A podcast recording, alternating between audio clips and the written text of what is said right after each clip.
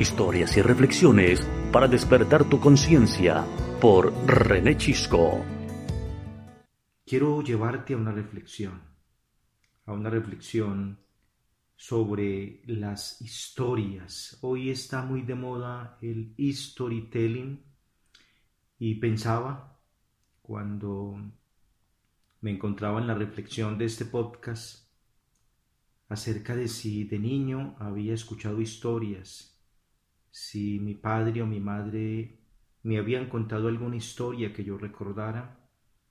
Y bueno, no encontré esa escena, no tengo ese recuerdo, pero hubo un momento en mi vida donde las historias comenzaron a llegar y comenzaron a abrirse camino dentro de mi mente y comenzaron a ser lecciones muy valiosas.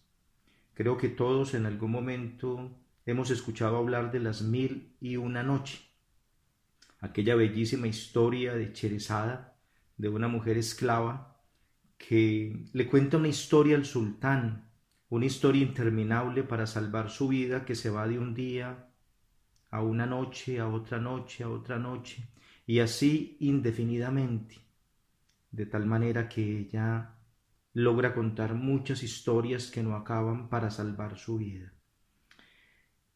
Quiero dedicar muchos podcasts a esas historias relevantes, aleccionadoras, que han hecho clic en mi vida, que han tocado mi vida y que me han permitido a mí tocar la vida de otros. En la universidad, donde estuve sumergido mucho tiempo, varias universidades, pero especialmente una, en esta universidad mis estudiantes siempre esperaban que yo iniciara con una historia o que en algún momento narrara una historia que tuviese personajes, conflictos, que tuviese desafíos, fracasos, en fin, imágenes que excitaran sus sentidos y que lo llevaran a través de su imaginación a otros mundos.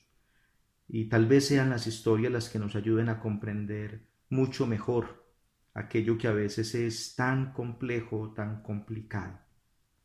Así que voy a abrir un espacio constante de todas esas historias que han llegado a mí, algunas inventadas por mí, otras referenciadas, y esas historias que llegaron también de manera impredecible, intempestiva, insospechada, historias que llegaron a cumplir una misión muy importante en mi vida como persona, como psicólogo y como coach.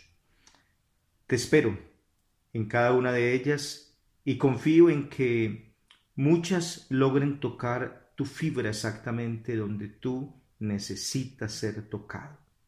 Nos escucharemos cuando nos tengamos que escuchar en mis historias.